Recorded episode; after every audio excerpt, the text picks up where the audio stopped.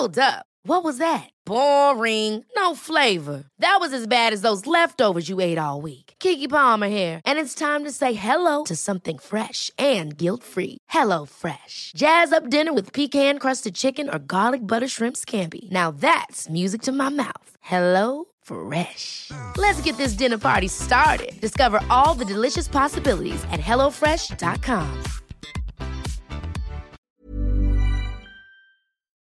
Heraldo Radio. La HCL se comparte, se ve y ahora también se escucha.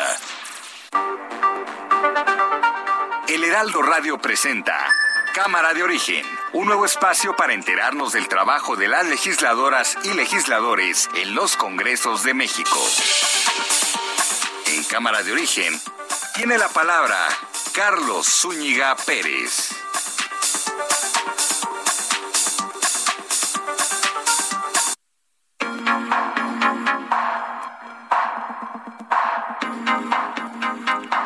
Punto tiempo del centro de México. Gracias por acompañarnos en Cámara de Origen. Les habla Carlos Úñiga Pérez con mucha información que está generando desde la Cámara de Diputados, la Cámara de Senadores, pero también fuera, debido a decisiones importantes que se toman en la Corte, pero también debido a la situación grave que dejaron fuertes lluvias en la zona metropolitana del Valle de México y en el estado de Hidalgo. Hasta ahora podemos contabilizar en total 19 personas fallecidas, 19 muertos por efectos de estas fuertes lluvias. Toda esta información se la estaremos contando a lo largo de la siguiente hora en Cámara de Origen. Por lo pronto, así van las noticias a esta hora del día. Elementos de la Guardia Nacional dejan ir a un grupo de narcos en Sonora. Inundaciones en Ecatepec. Es que no, no, ahorita no se pueden meter. No, no, está muy fuerte. ¿eh? Ah, sí, era un morrito. Desbordamiento de ríos inunda clínica del IMSS y varias colonias en Hidalgo. ¿Ella sí se puede mover? ¿Ella sí se puede mover? José Antonio Esteba, secretario de Obras y Servicios de la Ciudad de México. El colapso ocurrió como resultado del pandeo de las vigas norte y sur, facilitada por la falta de pernos funcionales en una longitud significativa, lo que causó que parte del tramo elevado perdiera su estructura compuesta. Delfina Gómez, secretaria de Educación Pública. Hemos detectado efectivamente, como mencionaba el doctor Gatel, 88 casos de escuelas, que esto representaría en lo que se refiere al porcentaje de escuelas en las que se han detectado casos COVID, representa precisamente el 0.06%. Hugo López Gatel. Pero no hay que perder de vista que por cada dosis que, por ejemplo, por acción judicial se desviara hacia un niño o una niña, se le está quitando la oportunidad a una persona que tiene un riesgo mayor. Xochitl Galvez, senadora del PAN. ¿Qué le responde a Hugo López Gatel, quien esta mañana declaró que darle una vacuna a un menor amparado es quitarle una vacuna a un adulto que la necesita? Es un pendejo, eso es. Así las cosas en este martes 7 de septiembre de 2021 y aquí más información. De forma histórica, la Suprema Corte de Justicia de la Nación despenalizó la interrupción del embarazo en su etapa inicial, por lo cual no se podrá castigar a las mujeres que decidan abortar en cualquier región, en cualquier estado del país. La Corte, de forma histórica, le decía, toma esta decisión. Ya no se criminalizará el aborto en México esta cosa terrible, terrible en el estado de Hidalgo. Cuando menos 17 pacientes murieron, según informó el gobernador Omar Fayad.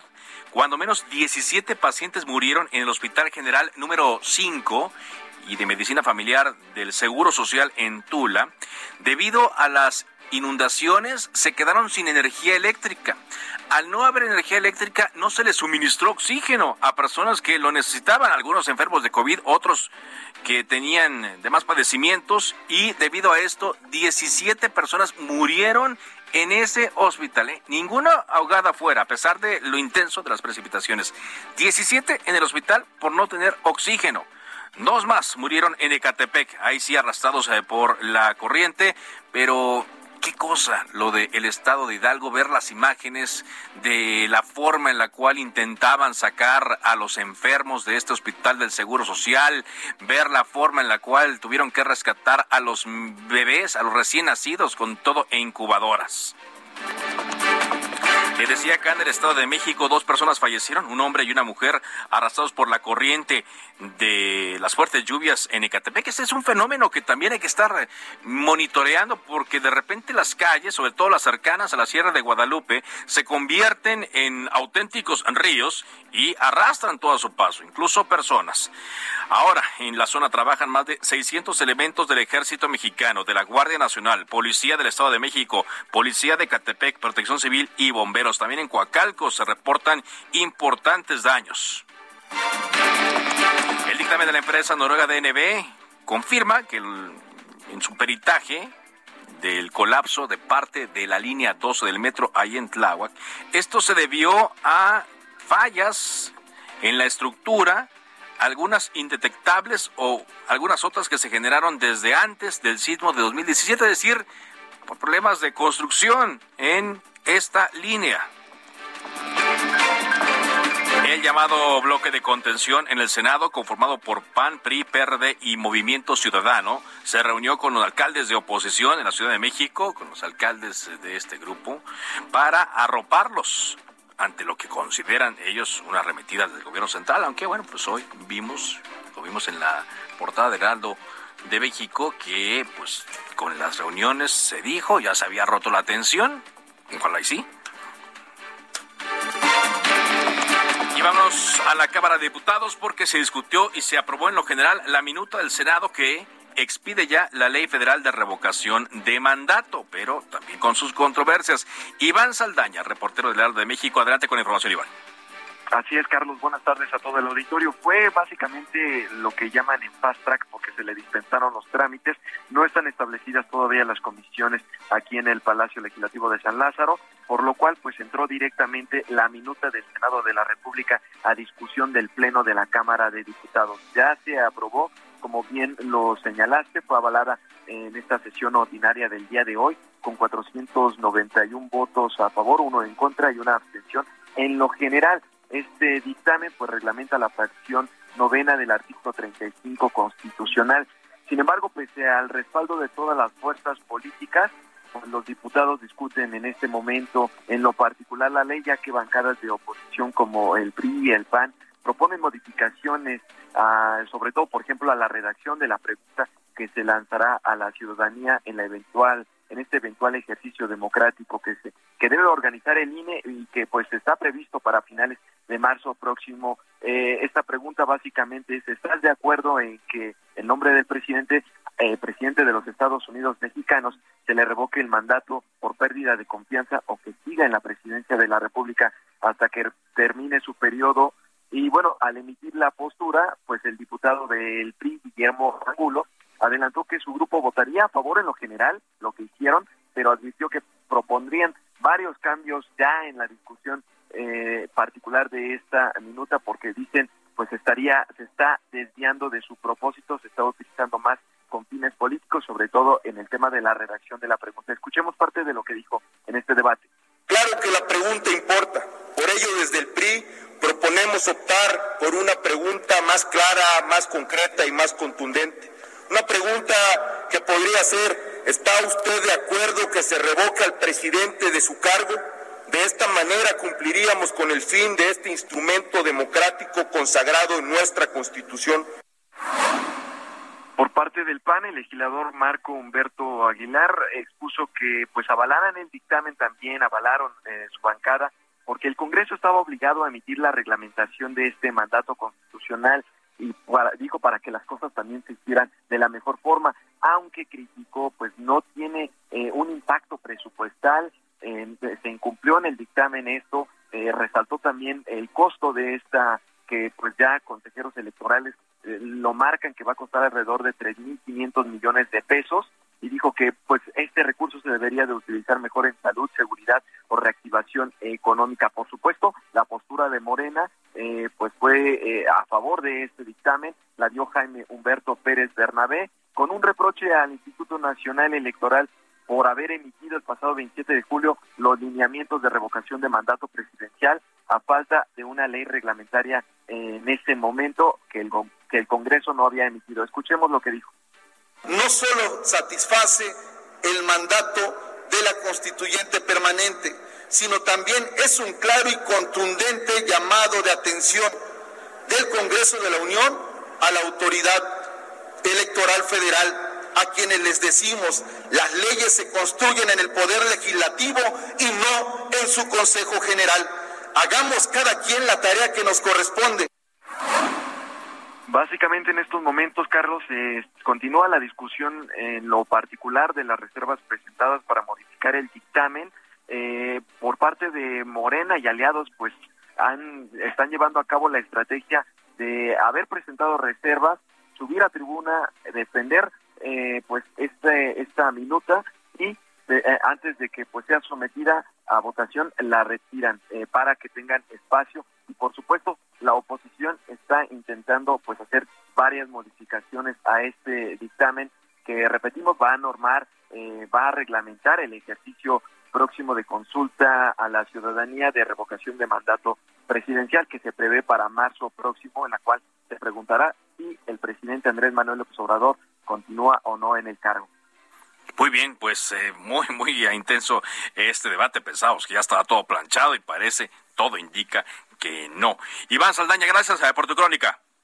Buenas tardes a todos. Muy buenas tardes. Sí, bueno, hay muchos temas, muchos temas que están en el tintero y que están ya discutiéndose, otros que pondrán las cosas color ojo de hormiga, pero vemos disposición en algunos casos para dialogar, en otros no tanto. Por cierto, me da mucho gusto tener en la línea telefónica al diputado federal, coordinador de la bancada del Partido Verde en la Cámara de Diputados, eh, Carlos Puente. ¿Qué tal, diputado?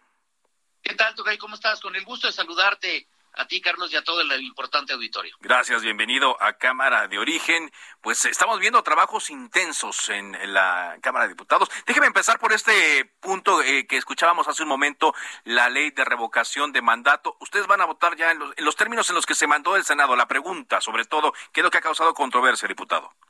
A ver, hay que, yo creo que sirve para ilustrar a la Asamblea. Acabamos de, votar hace una hora aproximadamente en, en lo general en donde todo mundo acompañó. ¿Por qué lo acompaña y por qué se logra el consenso desde el Senado de la República y se está construyendo el mismo consenso, el mayor consenso aquí en la Cámara de los Diputados? Pues porque cumple con lo establecido en la Constitución, en el sentido de la pregunta, ¿qué se versaba ahí mucho el debate? Yo te diría, Carlos, que, que lo que ahorita estamos viendo de un número de reservas importantes es pues para poder participar, para generar un debate a través de que se hacen planteamientos de modificaciones, pero no es el fondo, porque la verdad de fondo y de forma ya lo votamos y estamos a favor y coincidimos. Es una revocación de mandato para el presidente de la República.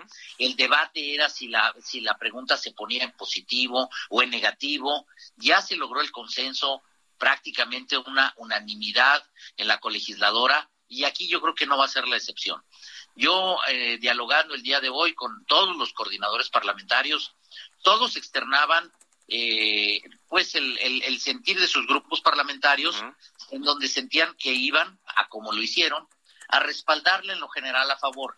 Y tenemos reservas que en muchos de los casos suben, argumentan, y sobre todo esto también le sirve al legislador pues, para fijar su postura, su opinión acerca de un tema que pues más adelante va a ser muy discutido y platicado entre la sociedad mexicana y yo creo que todos los grupos parlamentarios desean tener esa narrativa de cuál es. En el verde decidimos hacerlo de manera clara y objetiva con un posicionamiento y un orador que habló a favor, compañeras y compañeros que subieron precisamente a fundamentarlo. Con eso nos quedamos, no hacemos uso de esa facultad que tenemos de presentar reservas para seguir repitiendo un poquito la postura del partido. Creemos que hay que ser pues más, más claros, más objetivos y sobre todo poder optimizar el tiempo que, que hoy nos vamos a ir yo creo que hasta este la noche del día de hoy eh, para poder terminar esto, pero lo que te digo es que sí hay un amplio consenso en el cual pues ya es prácticamente un hecho que será aprobada Ya fue aprobada en general, falta en lo particular de los artículos no reservados, en, lo, que estará saliendo con, referencia a este tema de revocación de mandato. De revocación de mandato. Platíquenos un poco, eh, diputado, ya que es la primera ocasión que estamos aquí charlando en los micrófonos de Cámara de Origen de Heraldo Radio, en torno a la agenda. Eh, sabemos que ustedes forman parte y han respaldado plenamente a la bancada de Morena, del Partido del Trabajo, son los aliados, pero ¿cuál es la agenda propia? ¿Qué, trae el Partido Verde en mente para esta legislatura? Es una agenda muy ambiciosa que construimos entre las compañeras y compañeros que conformamos un grupo de diputadas y diputados federales de 43. Un número importante por la numérica, la numeralia que se conformó en esta legislatura, en el cual Primero que nada traemos una agenda verde muy ambiciosa, una agenda verde que va desde temas de cambio climático, temas de agua, temas de calidad del aire, este temas de protección a los animales, este, temas de que tenemos que revisar en el marco del próximo presupuesto de egresos, el presupuesto este, de todas las dependencias y programas ambientales que se tenía para el cuidado, que a falta de eh, tener recursos y previsiones presupuestales, se pueden venir problemas graves como lo son, déjame te doy un, un ejemplo, los incendios forestales. Hoy estamos viendo desastres naturales en Hidalgo, en el Estado de México, traemos otros en Jalisco, en, en una buena parte del país que debemos de tener todo esto considerado. Entonces tenemos una agenda muy amplia y muy ambiciosa con ello. También una agenda que inicia eh, de entrada con cuatro de las propuestas que nosotros llevamos a la campaña, en el cual vamos a buscar eh, poder legislar para que esto se traduzca en una política pública que brinde una mayor y mejor seguridad a todas y todos los mexicanos en el transporte público. Para lo mismo vamos a buscar legislar que pueda existir un apoyo económico, hay quien le puede llamar seguro de desempleo, apoyo, un incentivo a todas aquellas personas que hayan perdido su empleo con motivo de la reciente pandemia o a consecuencia de. Este, nosotros vamos a buscar generar también que existan albergues para las mujeres víctimas de violencia y para sus hijos. Es algo muy reclamado en todo el territorio nacional por las mujeres que necesitan nuestro apoyo y no solo es lograr la paridad en los espacios de representación o de gobierno, sino también verdaderamente estas mujeres que no tienen por qué sufrir esa violencia tengan una alternativa de dar ese primer paso y, poder buscar una, una nueva forma de vida libres de violencia. Y el otro, el poder garantizar el abasto de los medicamentos, especialmente y con un acento muy importante en los niños con cáncer. ¿Y eso cómo sería? Eh, porque es una demanda muy sensible, diputado. ¿Eso cómo lo harían? Mira, lo que nosotros vamos a, buscar, y ese es el trabajo de los legisladores, Carlos, y, qué bueno que me das la oportunidad de ante todo este eh, extraordinario público, poderles recordar que nuestro trabajo es hacer leyes, modificar las existentes para que éstas se puedan traducir en una política pública que lleve ese beneficio, que cause ese, ese bienestar que necesitan o del cual demandan, porque muchas veces regularmente a los legisladores se le pide la gestión. Y yo siempre he dicho que pues para gestores somos muy caros, Carlos, como para este, no hacerlo. Hay que tomar nuestro, nuestro trabajo con toda responsabilidad. Y para esto es que nosotros estamos buscando eh, las vías a través de qué tenemos que hacer en la ley para poder dar una alternativa de solución al problema de abasto de medicamentos. Y déjame te digo que tenemos una experiencia ya positiva. ¿Te acuerdas que en algún momento el verde salió y dijo, pues que te den un vale, ¿no? Sí. Si no lo tienen, que te den un vale y tú puedas ir por tu medicamento. Esto nosotros estuvimos trabajando durante mucho tiempo con el Instituto Mexicano del Seguro Social y logramos disminuir sensiblemente el desabasto de los medicamentos sin que tuvieran que generar un vale, sin que, porque ahí luego dicen, ah, es que dónde está el truco, dónde está el negocio. No, no hay tal, Carlos. Lo que nosotros queremos trabajar es que trabajando y, y, poniendo atención en la administración de inventarios, en las compras consolidadas, en la buena oportunidad de que se tenga la adquisición del medicamento, la distribución, inventarios, y realizando todo ello, te, te lleva a que verdaderamente puedes atacar un problema tan sentido y tan sensible.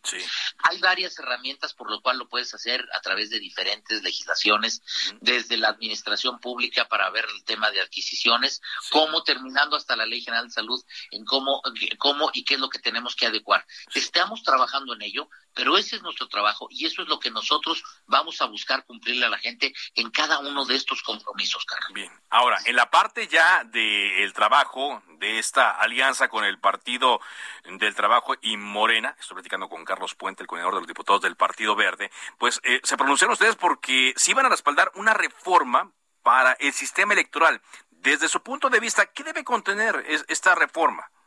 A ver, nosotros dijimos, vamos a una reforma electoral y creo que todos los partidos están dispuestos a ir a una reforma electoral. Sí. Nosotros, este, de entrada te decimos, a ver, tenemos que velar y vigilar la autonomía de los órganos electorales, claro.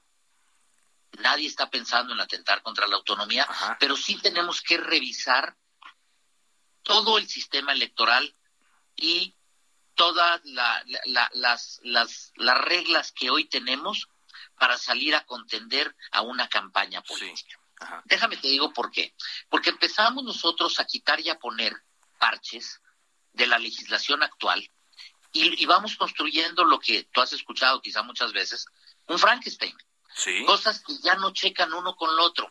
Al día de hoy yo tuve la oportunidad de trabajar en la pasada reforma político-electoral en, en calidad de senador y, te puedo decir que hay cosas que son aberrantes, Carlos. A ver, ¿como cuál? Solo está permitido a los partidos que sus promocionales solo sean textiles, Carlos. Sí, o sea, como gorras, este, mandiles, etcétera. Está bien, está bien. Pero ¿por qué textiles? Ah, pues porque a alguien se le ocurrió que fueran textiles. O sea, no le puedes, no puedes dar un lápiz. Ajá. No, si yo hago un lápiz es delito. Ajá. Pero, o sea, cosas que, que verdaderamente no tiene sentido, o a menos de que alguien tenga este un negocio, un negocio de textiles. A ver, creo que tenemos que revisar todo. Sí. Hay un comentario, dicen, vamos a hacer las campañas más baratas. Adelante, pero también hay que revisar los tiempos que dura una campaña, porque la campaña entre más larga cuesta más. Número uno, aburre más, cansa, harta al ciudadano.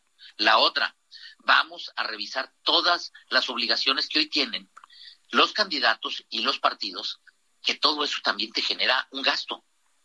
Y la otra, que, que hagamos, que podamos hacer campañas más sencillas, más simples, que verdaderamente acerquen al candidato con el ciudadano, que le pueda dar su oferta. Yo hoy te pregunto, Carlos, realmente dime tres propuestas que identifiques de memoria de tres institutos políticos del pasado proceso electoral.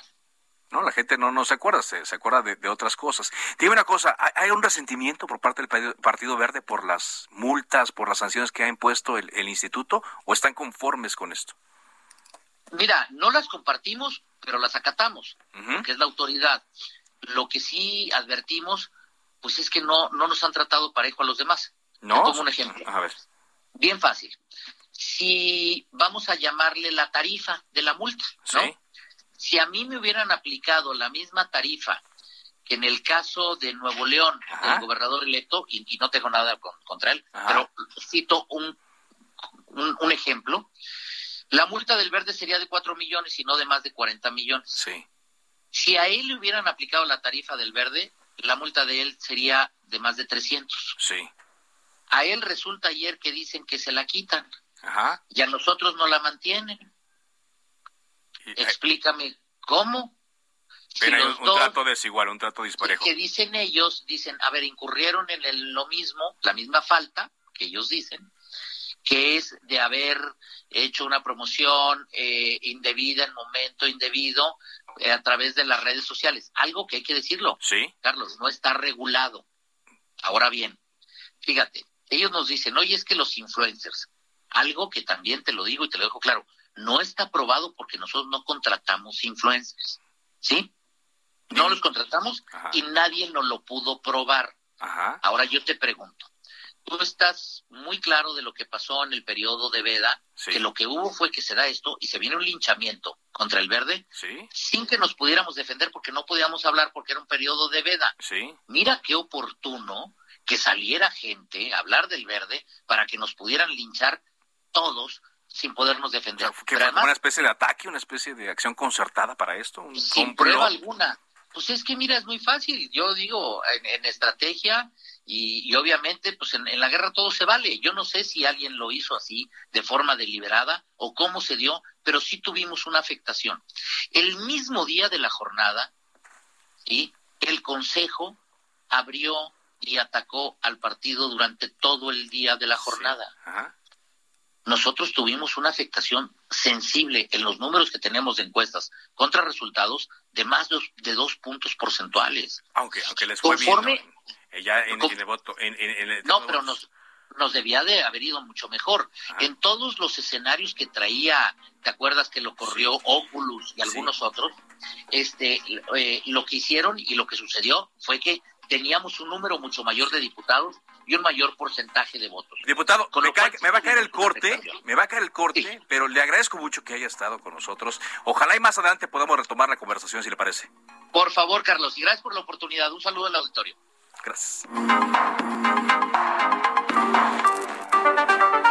Se decreta un receso. Vamos a un corte, pero volvemos a Cámara de Origen con Carlos Zúñiga Pérez. Heraldo Radio.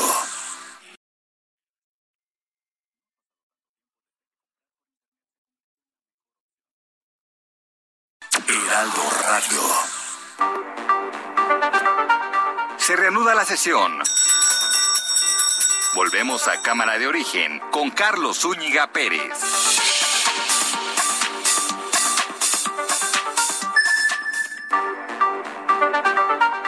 Contacte a Carlos Zúñiga Pérez en Twitter, Facebook e Instagram como arroba carloszup.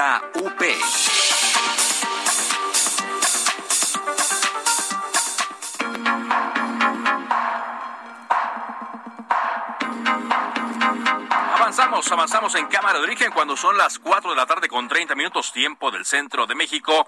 Bueno, decíamos ya más temprano que el Pleno de la Cámara de Diputados aprobó prácticamente por unanimidad en lo general la Ley Federal de Revocación de Mandato con 491 votos a favor, uno en contra y una abstención. Sin embargo, hay alguna serie de reservas y hubo una serie de observaciones por parte de la oposición. Por eso es que agradezco mucho que esté con nosotros Jorge Romero Herrera, coordinador del Grupo Parlamentario del PAN en la Cámara de Diputados. ¿Qué tal, diputado? Buenas tardes. Jorge en un momento restablezco la comunicación con el eh, diputado Jorge eh, Romero porque la discusión se va a alargar un rato, como nos decía el coordinador de los eh, diputados del Partido Verde con quien platicábamos hace apenas unos minutos. Ahora sí, Jorge Romero, ¿me escucha? Sí, ¿cómo estás, Carlos? órdenes. Gracias. ¿Cómo está el asunto en estos momentos, Jorge, en torno a la discusión de las reservas de la Ley Federal de Revocación de Mandato? ¿Hay algo que ustedes quieran observar, quieran cambiar? Sí, mucho. Mira, a ver, nosotros, nosotros estamos precisamente aquí en la sesión, precisamente estamos en, la, en la discusión de las reservas de la revocación de mandato. Mira, varias, quisiera concentrarme en las que considero como esenciales. Primero, la más importante. Cuando en la anterior legislatura se reformó la Constitución, la fracción 9 del 35 constitucional, para que existiera la revocación del mandato, eh, lo, que se entiende es que si la gente quiere, porque ya perdió la confianza el presidente, entonces al pueblo de México se le tiene que preguntar si se le revoca el mandato al presidente, es decir, si se le quita la calidad de presidente. Y, ellos, si bien, eh, si bien modificaron la redacción, ellos siguen insistiendo en que la redacción pregunte si quieren revocarle el mandato al presidente o ratificarle su cargo como presidente. Ese es el tema central que estamos discutiendo, Carlos, porque para nosotros consideramos no solamente anticonstitucional preguntar si se ratifica el mandato, porque eso no es lo que se adhirió a la Constitución, sino que además creemos que puede abrir una puerta profundamente peligrosa, Carlos, porque cuando más se les va a volver a antojar preguntarle a la gente si le quieren ratificar un mandato a alguien. No, no sé si me explico. O sea, hay, hay, hay muchas voces y personas que consideran que esto puede ser abrirle la puerta a que dentro de tres años nos vuelvan a preguntar a ver si a la gente le gustaría ratificarle un mandato al presidente. Es decir, que esto se utilice más, más como un instrumento político, más que como una consulta propia a los ciudadanos. No, a ver, que se convierta en un instrumento, en lugar de quitarle a alguien el cargo, que se convierta más bien en un instrumento para extenderle a alguien el cargo. y, muchos podrán decir eh, que no seamos exagerados, que no seamos paranoicos. A ver, pues en este gobierno, Carlos, ya han tenido intentos de extender los mandatos y no a cualquier institución, ya lo intentaron con la Suprema Corte de Justicia. Así que digas qué paranoicos somos, pues no tanto, Carlos, ya lo intentaron con el otro poder judicial. Entonces, pues eso es lo que nosotros esencialmente estamos discutiendo. Hay más cosas. Eh, nosotros estamos discutiendo la barbaridad de que sean cuatro mil millones de pesos los que se usen para esta revocación de mandato. Es mucho dinero. Por Dios, no sé qué opine la gente de tu auditorio. Si, si ahorita importa más una revocación de mandato o, o, o, que se siga vacunando a la población, Carlos, que haya eh, dinero para las escuelas que están recibiendo a los niños de manera presencial. Y sobre todo esto me lleva al punto más importante, Carlos. Mira, nosotros tenemos que hacer nuestro trabajo como diputados de oposición. Eso queda claro. Sí. Pero también se lo queremos decir a la gente. Una cosa es lo que hoy tengamos por obligación que votar, que es una ley que trata sobre la revocación de mandato, y otra muy distinta es que como oposición consideremos que este sea un tema crucial para el país. Esto para nosotros es una burla más, es un garlito más de este gobierno.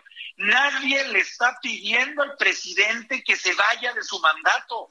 El único que trae el tema en la cabeza es el presidente. Por Dios, Carlos, se supone que si hablamos de una revocación de mandato es porque muchísima gente, la oposición lo está pidiendo. Bueno, ¿a quién tú has escuchado que le quiera pedir la revocación? Es un tema que trae el presidente, solo él. ¿Por qué? Sin embargo, Pues ya, ya hay una, eh, de- una eh, instrucción del Tribunal Electoral del Poder Judicial de la Federación de que se tiene que ya legislar porque iban, iban atrasados y bueno, ustedes van a tener que resarcir la falta que cayó en la anterior legislatura. Pero entonces, ¿qué puede pasar, Jorge, eh, en las siguientes horas? Entendemos que van a discutir las reservas, eh, pueden llevarse Sí. un poco de tiempo. ¿Qué ánimo hay entonces para, para sacar Mira, la legislación secundaria? Ellos tienen, Carlos, una, una mayoría mucho menor a la que tenían en la anterior legislatura. Pero al final, ellos siguen teniendo mayoría. Digo, antes eran el casi 70% y ahorita son poco más del 50%. Pero al final siguen siendo mayoría, Carlos. Entonces, ¿qué es lo que están haciendo con todas nuestras reservas? Pues desecharlas, este, no seguir usando su mayoría, seguir usando y abusando de su mayoría. Porque mira, ni siquiera quieren el debate, Carlos. Porque cu- cuando tú admites algo a debate, es porque sabes que traen los argumentos pues, para debatir. Sí, claro. Cuando algo ni siquiera lo admites a debate, es porque pues o eres muy flojo y prefieres irte más rápido de la sesión, o porque no tienes los argumentos para debatir. Entonces, nosotros, Carlos, asumimos que, que- que tienen su mayoría y que vamos a perder. Pero yo, perdóname que insiste, Carlos. Nosotros le queremos mandar el mensaje a tu auditorio siguiente. Hay para el PAN mil temas más importantes antes que una revocación de mandato. Entonces, O sea, el PAN quiere ya empezar a debatir la salud, la economía de las familias mexicanas. Y los únicos que quieren debatir la revocación de mandato son Morena y el presidente. O ironía.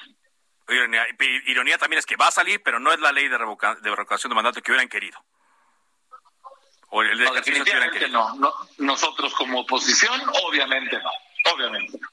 Pues Jorge, gracias, gracias por darnos esta opinión y eh, atentos a cómo termina esta discusión y de los temas que vienen para estar platicando aquí en Cámara Origen. Muchas gracias. Claro que sí, Carlos. Un saludo a ti a todo tu auditorio. Muy buenas tardes. Eh, cambiamos de tema cuando son las 4 con 37 minutos tiempo del centro de México. Le dábamos eh, cuenta más temprano del informe de la empresa DNB, el informe final, el cual atribuye el colapso del tramo elevado de la línea 12 del metro al, al pandeo de vigas facilitado por la falta de pernos, estos pernos que se hicieron ya muy famosos hace un par de meses, el pernos funcionales. Los resultados de los análisis indicaron que el colapso ocurrió como resultado del pandeo de las vigas norte y sur, facilitada por la falta de pernos funcionales en una longitud significativa, lo que causó que parte del tramo elevado perdiera su estructura compuesta, es lo que señala este informe. Agradezco mucho que esté con nosotros Jorge Gavín, es actual diputado del PRD en la Cámara de Diputados de la Ciudad de México, fue director del Metro. ¿Qué tal, Jorge? Buenas tardes. Carlos, eh, buenas tardes, buenas tardes al auditorio. Entendemos que está muy reciente la entrega del informe, sin embargo, pues aporta unos datos no distintos, sino complementarios a lo que prácticamente ya habíamos conocido de lo que ocurrió la noche del 3 de mayo ahí en Tláhuac. ¿Qué opinión le merece este informe final, Jorge? Bueno, finalmente es prácticamente se viene corroborando todo lo del primer informe. Falta desde luego un tercero que habla de la causa raíz pero sin embargo ya con estos dos informes tenemos una idea muy clara de que efectivamente una de las causas fundamentales fue la falta de estos pernos Nelson que no amarraron eh, estructuralmente las vigas de acero con eh, los colados eh, de las losas y esto evitó evidentemente que funcionaran monolíticamente. De tal manera que pues se está corroborando lo que se decía en el primer eh, dictamen. Hay una cosa nueva que a mí me llamó mucho la atención, que habla de la identificación de daños por impacto que se rellenaron con concreto y que son, eh, eh, digamos, provocados por algún martillo neumático. ¿Qué, se, qué, quiere decir esto? Que hicieron el colado primero de la losa y luego, al darse cuenta que faltaban los pernos, los pernos Nelson, hicieron una perforación en el concreto, luego soldaron el perno y luego lo rellenaron de cemento. Y esto, pues evidentemente, pues es una falla, eh, digamos, muy grave, porque evita que toda la, la pieza molecularmente esté integrada en una en una sola pieza. Y este de tal manera que pues esto pues es una situación muy grave que no aparecía en el primer dictamen. Entonces pero esto pues, es una además para que le quede muy claro a nuestro auditorio Jorge esto es una situación de origen de construcción.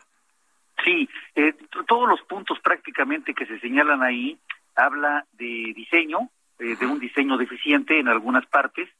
Eh, falta de supervisión en la construcción Sí. Eh, y básicamente esto se reporta en eh, las sujeciones, los pernos Nelson, que no estaba el número suficiente de pernos, no estaban bien soldados muchos de ellos, y algunos de ellos inclusive tenían la porcelana que evita también que se haga una sola pieza cuando se cuela el cemento. Pero eh, el, el, tema de la de la de la situación nuevo que comento, que a mí me llama mucho la atención, es de que ya estaba la losa, eh, hacían las perforaciones con martillo neumático, metían el perno Nelson, lo, lo, soldaban y luego metían un, un, colado, digamos, en el agujero, que es donde estaba el perno. Y esto, pues evidentemente, pues no queda de una sola pieza. Ahora, déjeme, le, le leo este, esta parte, este punto del resumen de DNB dice, la deformación se identificó primero en el reforzamiento longitudinal de la viga norte en enero de 2017, lo que indica que la estructura ya se encontraba en una condición comprometida antes del terremoto de 2017 y no como consecuencia del terremoto. Pero luego me voy a la parte final de este párrafo donde dice, estas deformaciones no eran detectables en una inspección visual simple. O sea, eran eh, cosas... Eh, podemos decir, imposibles de detectar? Sí, sí, este, finalmente cuando una estructura se va deformando, digamos normalmente, o sea, digamos una viga de acero que tengamos eh, este de, de 15 metros y se empieza a pandear, digamos, se empieza a hacer curva hacia abajo, eh, se empieza a, flechar, como se dice técnicamente, eh, cuando se empieza a flechar, esta flecha debe de recuperarse cuando se quita el peso.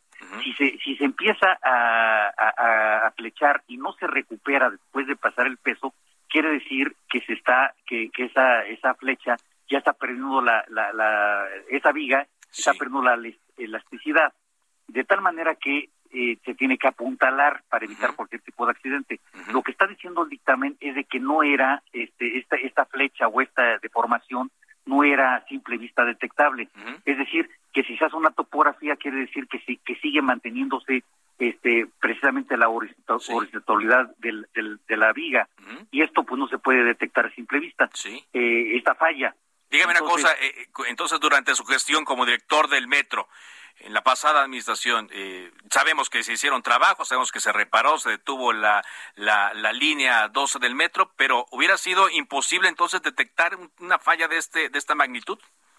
A ver, nosotros revisamos eh, todas las, las, columnas, eh, había una eh, falla estructural en una de ellas, la, la columna 79, la reparamos al 100%, vimos también una curva, la 11 y 12, la curva, 11 y 12 que estaba flechada y también la apuntalamos y la reestructuramos al 100%, ahí está, este, inclusive se ve a simple vista toda la reestructura que se hizo.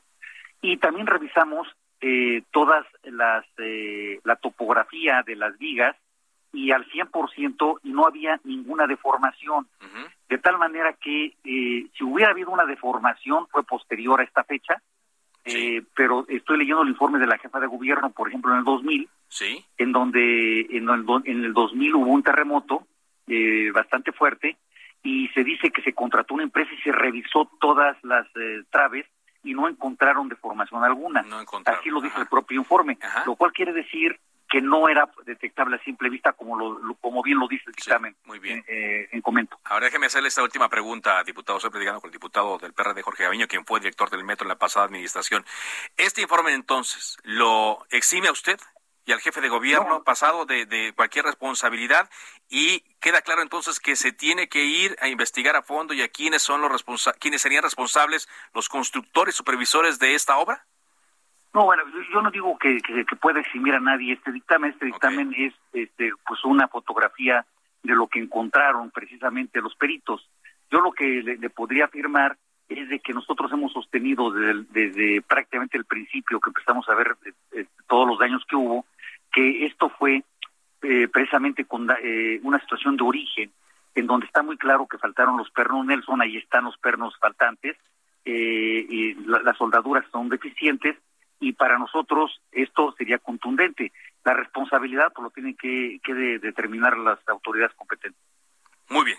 Muchas gracias. Gracias por esto, por esta entrevista, Jorge. Me pongo a órdenes. Vicecoordinador del PRD en el Congreso de la Ciudad de México. Oiga, rápidamente, antes de avanzar a la siguiente entrevista, le comento que ya se ha formado una depresión tropical nueva frente a las costas de Colima y Jalisco, la depresión tropical 15E, y de acuerdo al mapa de satélite que coloca en su cuenta de Twitter la Conagua, pues eh, sí, parece que se va a organizar y podría ser una tormenta tropical. Atentos a esto que ocurra. Llueve otra vez sobre el municipio de Catepec y el presidente Andrés Manuel López Obrador ha lamentado en su cuenta de Twitter la muerte de 17 personas en el Hospital General de Zona número 5 de Tula, Hidalgo.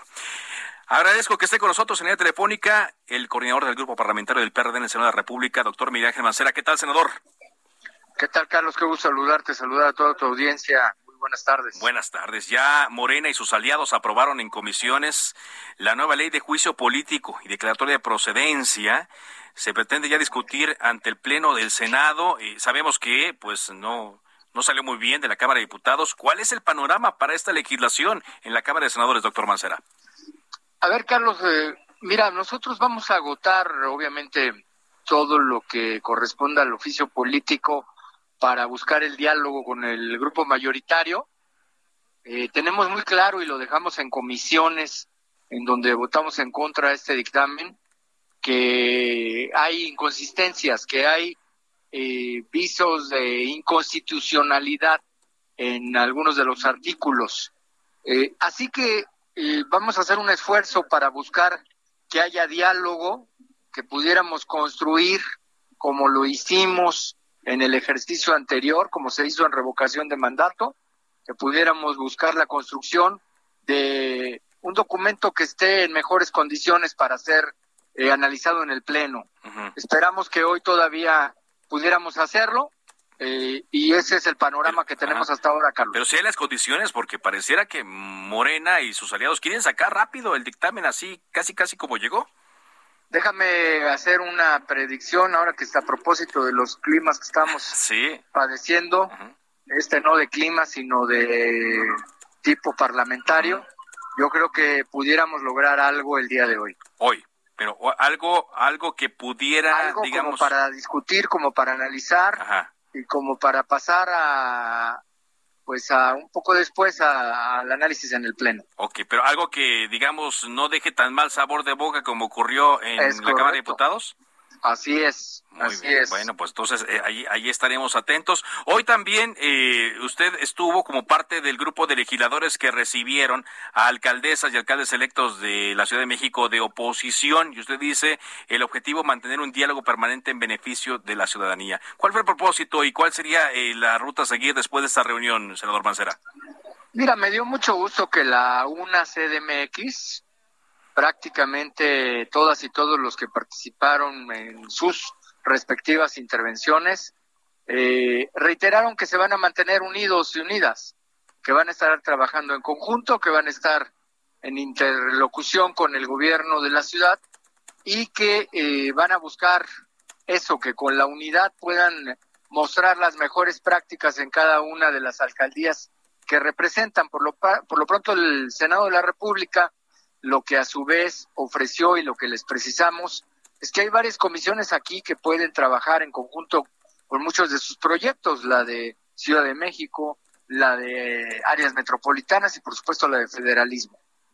Exactamente. Usted también vi que colocó un mensaje eh, en torno a esta decisión histórica de la Suprema Corte de Justicia de la Nación que ya no criminalizaría el aborto, el aborto aquí, aquí en, en México, dice un avance sustancial en la lucha de las mujeres. Eh, sin ninguna duda, sin ninguna duda, Carlos, me parece que es una lucha sustancial de muchos años, de muchos debates, de planteamientos jurídicos importantes en el análisis y que hoy el voto de 10 ministras y ministros de la Suprema Corte lo refrenda, que además eh, como abogado te digo que se está utilizando una figura que recién aprobamos, que es el precedente, es decir, cuando haya una resolución tomada por el Pleno con mayoría de cuando menos ocho, en este caso fueron diez, pero cuando menos ocho, se constituye en precedente y se vuelve obligatoria para todos los jueces federales y de los gobiernos locales también. Muy bien.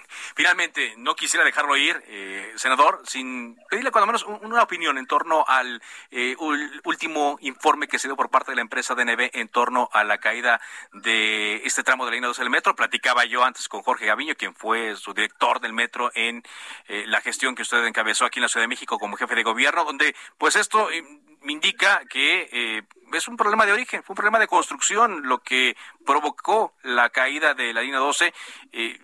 ¿Qué opinión le merece esto último? Pues así tal cual como lo hemos venido diciendo, Carlos, lo refrendaron ahora los expertos. Nosotros vamos a, estar atentos obviamente a todo lo que se requiera, pero como lo hemos venido diciendo, pues lo que tocó hacer en el gobierno siempre se hizo eh, anteponiendo que fuera con la máxima diligencia y obviamente sin escatimar recurso alguno. Sin escatimar recurso alguno. ¿Se hizo, se hizo lo que tenía que hacerse? Es correcto, así es, Carlos. Muy bien. Senador Miguel Macera, gracias y atentos a lo que ocurra con la ley de juicio político. Al contrario, gracias por adelantarnos a ti, Y ahí quedó la, predicción, espero que, nos vaya bien. Bueno, pues vamos a ver si, si lo predijo bien. Muchas gracias. Gracias a ti. Gracias. Mañana vamos a ver entonces si el senador eh, Miguel Ángel Mancera queda bien como pronosticador en torno a que las cosas pueden mejorar, pueden ser distintas a la Cámara de Diputados, donde pues sí salió la ley de juicio político y de procedencia pues con mucha, eh, con un mal sabor de boca. Bueno, vámonos a conocer la situación en el estado de Hidalgo. José García, corresponsal de Heraldo de México, ¿cuál es la última hora en torno a las inundaciones y a la tragedia en el hospital de Tula? Te escuchamos, José. ¿Qué tal? Muy buenas tardes. Pues comentarle a todo el auditorio que nos sintoniza que hasta el momento el gobernador del estado de Hidalgo, Omar Fayez Meneses, confirmó que ascienden a 17 personas fallecidas por el desbordamiento del río Tula en el hospital del Instituto Mexicano del Seguro Social de Tula, debido a la falta de energía eléctrica para abastecer de suministro de oxígeno a los pacientes graves de COVID-19. Hasta el momento, las autoridades han trasladado a 56 personas hospitalizadas desde nosocomio a otros espacios de salud, tanto de la ciudad de Pachuca como de otros municipios de Ixmiquilpan y Tepeji, donde se mantienen graves. De la misma manera, informó que se están haciendo las diligencias correspondientes para poder trasladar a los menores recién nacidos que se encuentran en incubadoras para poder llevarlos a otros espacios de salud pública de la entidad. Comentarte que hasta el momento se encuentran nueve refugios abiertos temporales en el municipio de Tula y otros cuatro en el municipio de Tepeji, donde se mantienen las indagatorias y también se prevé que pueda haber un posible desbordamiento del río Tula en la región de Ixmiquilpan, donde ya podrían empezar a evacuarse en las próximas horas a las personas de nueve comunidades de la región. Es la información que tenemos hasta el momento. Híjole, bueno, pues eh, pareciera, pareciera entonces que no, todavía la emergencia no termina. Oye, y, luego se volcó la, la, lancha en la que iba el gobernador Omar Fayad, ¿no? Y tuvieron que, pues, eh, ponerse ahí a salvo ellos mismos, ¿no? Él mismo lo tuiteó. Así es, el gobernador del estado, eh, pues mientras realizaba estos recorridos para revisar a los damnificados, eh, pues se, volcó en esta lancha junto con el general de la zona militar 18. Sin embargo, no hubo incidentes mayores, únicamente tuvieron que ser trasladados a otra lancha y continuar con el recorrido. Muy bien, muchas gracias. Gracias por ese reporte. Gracias, seguimos al pendiente. hay que estar ahí atentos a lo que eh, ocurra porque este tema, decía yo, de que 17 personas mueran en un hospital ¿A qué se debe? Digo, no es, un, no es una negligencia de los médicos que están ahí, por el contrario, se intentaron hacer todo lo posible por, por salvarlos, pero eh, hay que indagar si el hospital debería tener algún otro tipo de preparación para enfrentar situaciones eh, como esta, en donde se quedaban sin luz y ya al no haber luz no hay forma de suministrar oxígeno a esas personas, 17 que fallecieron por falta de oxígeno. Le decía que el presidente colocó en su cuenta de Twitter que en este encargo tan honroso hay días buenos, muy buenos, malos y muy malos. Hoy es uno de estos últimos, de los muy malos. Me da mucha tristeza el fallecimiento de 17 pacientes en el hospital de IMSS por el desbordamiento del río Tula. Así despedimos Cámara de Origen. Les informó Carlos Uñiga Pérez. Gracias. Se queda con Javier Solorza en referente informativo. Por ahora es cuanto.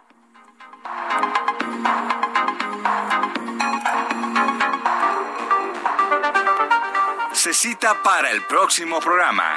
Cámara de origen, a la misma hora, por las frecuencias de El Heraldo Radio. Se levanta la sesión.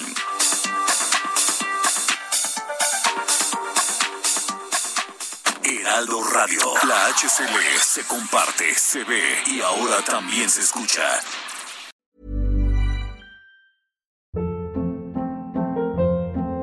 Hold up. What was that? Boring. No flavor. That was as bad as those leftovers you ate all week. Kiki Palmer here, and it's time to say hello to something fresh and guilt-free. Hello Fresh. Jazz up dinner with pecan-crusted chicken or garlic butter shrimp scampi. Now that's music to my mouth. Hello Fresh. Let's get this dinner party started. Discover all the delicious possibilities at hellofresh.com.